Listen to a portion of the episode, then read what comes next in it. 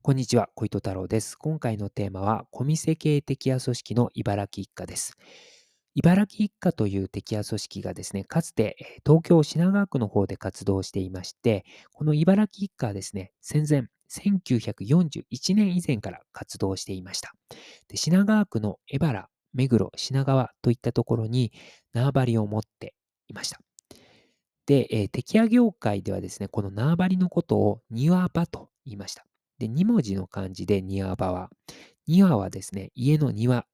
のあの庭ですね。で、場は場所の場になります。で、敵屋業界ではですね、この庭場、縄張りを持っている敵屋組織と縄張りを持っていない敵屋組織に分かれていたんですね。で、縄張りを持っていない敵屋組織ってどうやって収益を上げていっていたのかというと、縄張りを持っている敵屋組織、他団体の、そこの縄張りの中で縁日や祭りが行われます。で、敵屋組織の中で縄張りを持っていない敵屋組織の露天商はですね、そこに行って場所代を払って、でそこで出店させてもらって露店を、で、営業して収益を上げるということをやっていました。で、それで収益っていうのは上げれる、上げれたんですね。縄張りを持っていない敵屋組織は。で、縄張りを持っていない敵屋組織っていうのはですね、そうやって全国各地の縁日や祭りを回って、えー、活動していました。で今の極東会はですね、昔、戦後直後はですね、縄張りを持っていない敵屋組織だったんですね。なので、昔の極東会っていうのは全国各地の縁日や祭りを回って活動していました。で、まあ、えー、縄張りを持っている敵屋組織っていうのはですね、なぜ他団体の敵屋組織の露天商を受け入れていたのかというとですね、縄張りを持っている敵屋組織の自分たちの、えー、露天商だけではですね、数が足りないんですね、露天の。で、あと、露天のこのお店のバリエーションも狭くなります。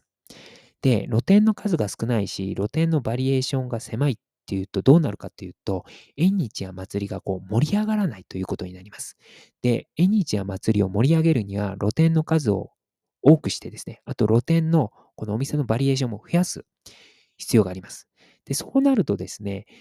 縄張りを持っている敵屋組織っていうのは他団体の敵屋組織の露天商をどんどんあの出店させると。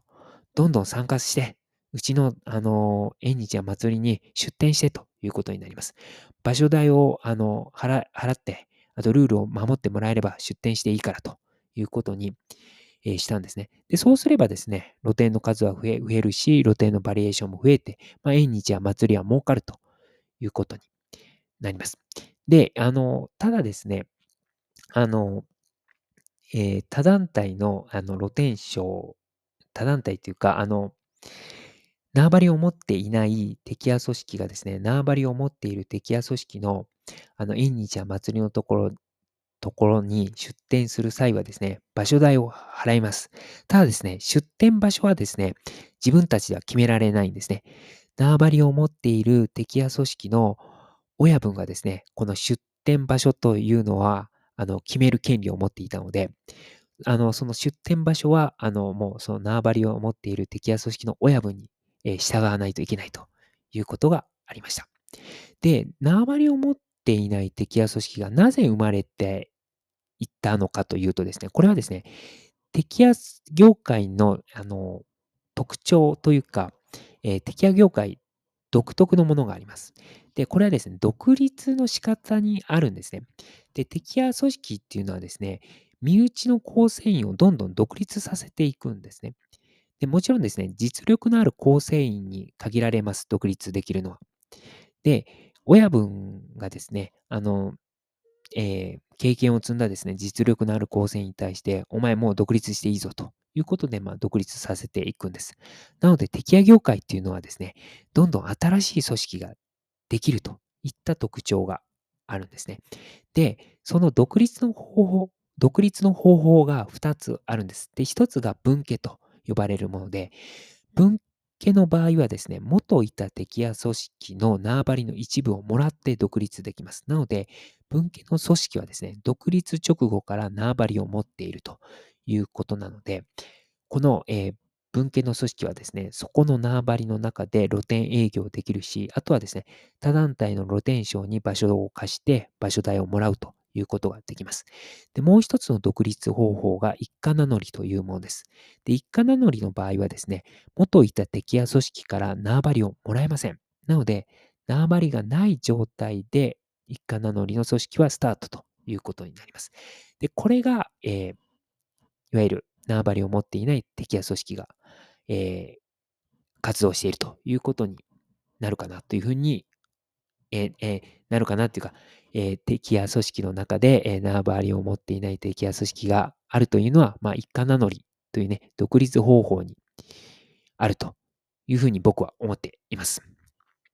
で、えー、茨城一家の場合にもですね、分家というのがありまして、秋元、大野木といった組織が茨城一家の分家になります。で、最後にですね、あの、コミセ系敵屋組織の説明をします。で、茨城一家はコミセ系の敵屋組織でした。で、コミセ系のコミセというのはですね、工場なしの露店営業のことを言いました。で、敵屋組織の販売形態っていうのは2つあってですね、1つが今言った工場なしの露店営業ですね。でもう1つが工場ありの露店営業になります。で、えー、工場なしの露店営業のことをコミセと言ってですね、工場ありの露店営業のことを転びと言いました。で、もともとこの転び、工場ありの露店営業をあの主な家業にしていた敵屋組織っていうのが結構あってですね、極東海、飯島、頼井、増屋、長寿屋といった敵屋組織はですね、もともとこの工場ありの露店営業、転びを主な家業にしていました。で、茨城一家の場合は、小店、このあの工場なしの露店営業をまあ、主な家業にしていたと